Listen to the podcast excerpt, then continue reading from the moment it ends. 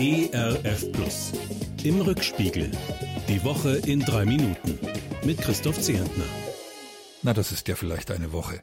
Die Bundesrepublik Deutschland ist nur vollkommen bei sich, wenn Juden sich hier vollkommen zu Hause fühlen. Diese weisen, herausfordernden Worte sagt unser Bundespräsident am Sonntag in Köln.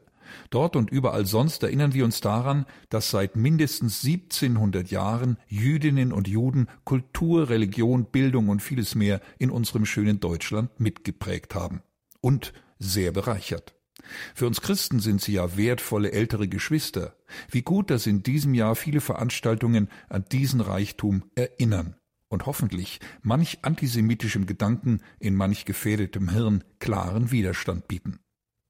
Kreml-Kritiker Nawalny muss ins Arbeitslager. Seine angeblichen Verbrechen haben russische Regierung und Justiz an den Haaren herbeigezogen. Die oft so behäbige EU reagiert prompt, kündigt Sanktionen an. Ich fürchte, die Verantwortlichen werden sich davon nicht einschüchtern lassen. Vielleicht ja eher durch die vielen tausend tapferen Bürger, die überall im Land protestieren, Menschen, die mitdenken, sich auch mal laut zu Wort melden. Nichts fürchten diktatorische Machthaber überall auf der Welt mehr. Beobachten lässt sich das gerade auch in Myanmar. Mutig die Menschen, die dort in großer Zahl gegen den Militärputsch demonstrieren. Nachdem sie einige Jahre lang einen Hauch von Freiheit und Demokratie geschmeckt haben, lassen sie sich die neuen Machtverhältnisse einfach nicht gefallen. Hoffentlich wird ihr Kampf für Demokratie, Menschenrechte und Freiheit nicht von Wasserwerfern und schärferen Waffen in die Knie gezwungen.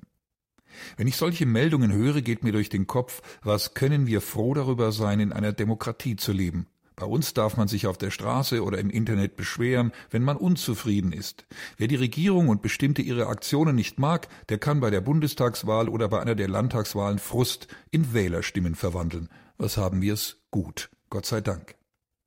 Natürlich gibt's auch dieses Thema in dieser Woche. Corona, Corona, Corona. Davon kann ich inzwischen das Lied eines Betroffenen singen. Mich hat das heimtückische Virus seit Mitte Januar lahmgelegt. Jetzt kann ich wieder denken und wieder arbeiten und verfolge die aktuellen Fragen noch interessierter als vorher. Wann endlich wird wo, wie und für wen gelockert?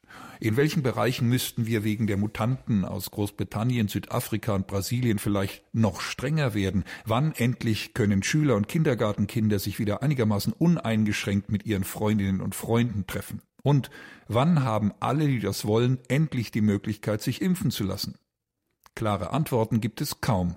Die EU kündigt einen digitalen Impfpass an, verrät aber nicht, welche Art von Freiheit uns dieser Pass bringen soll.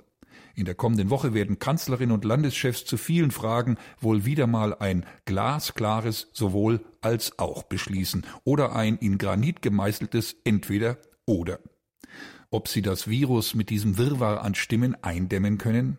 Ich wünschte es Ihnen und uns allen von ganzem Herzen.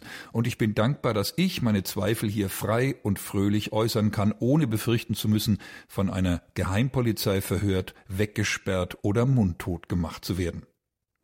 Ein Wochenende mit guten Nachrichten in Sachen Corona, mit wohltuenden Begegnungen am Gartenzaun, per Telefon oder per Mail und mit mindestens einem mutmachenden, inspirierenden Lied im Ohr. Das wünsche ich Ihnen und mir. Vielleicht ähnlich wie das Lied, das einst der Jude David sang. Gott, der Herr, gibt mir Halt und Sicherheit. Mit diesem Satz aus Psalm 18 grüßt ihr Christoph Zehentner. Im Rückspiegel. Auch in der Audiothek oder als Podcast auf erfplus.de.